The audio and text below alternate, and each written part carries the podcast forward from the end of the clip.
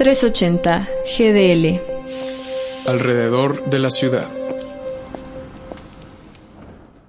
Cada año, cientos de madres centroamericanas recorren el territorio mexicano junto al movimiento migrante mesoamericano desde hace 16 años en busca de sus hijas e hijos migrantes que desaparecieron.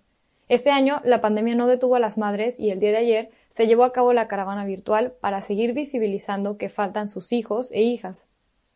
Cada día, en promedio, 30 migrantes son desaparecidos en su paso por México para llegar a la frontera norte, de acuerdo con el movimiento migrante mesoamericano.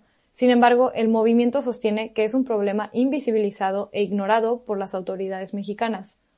A pesar de que existe un registro de 2.000 migrantes desaparecidos, la cifra de casos donde los familiares no han realizado una denuncia ante las fiscalías es mayor, por lo que las autoridades no estiman la cifra real de personas migrantes desaparecidas quienes son mayormente vulnerables, ya que al ingresar sin documentos pueden ser secuestradas, asesinadas o sometidas por el crimen organizado con mayor facilidad. Por ello, esas familias emprenden el camino de búsqueda por México en lugares como hospitales, albergues, centros penitenciarios. Sin embargo, por el aumento de la violencia han tenido que ampliar sus puntos de búsqueda. Las madres buscan vida en caminos de muerte, afirman integrantes del movimiento. Estas madres mantienen la esperanza de encontrarles y asimismo denunciar y visibilizar el contexto de violencia y criminalización que han vivido tanto las personas migrantes como quienes les defienden.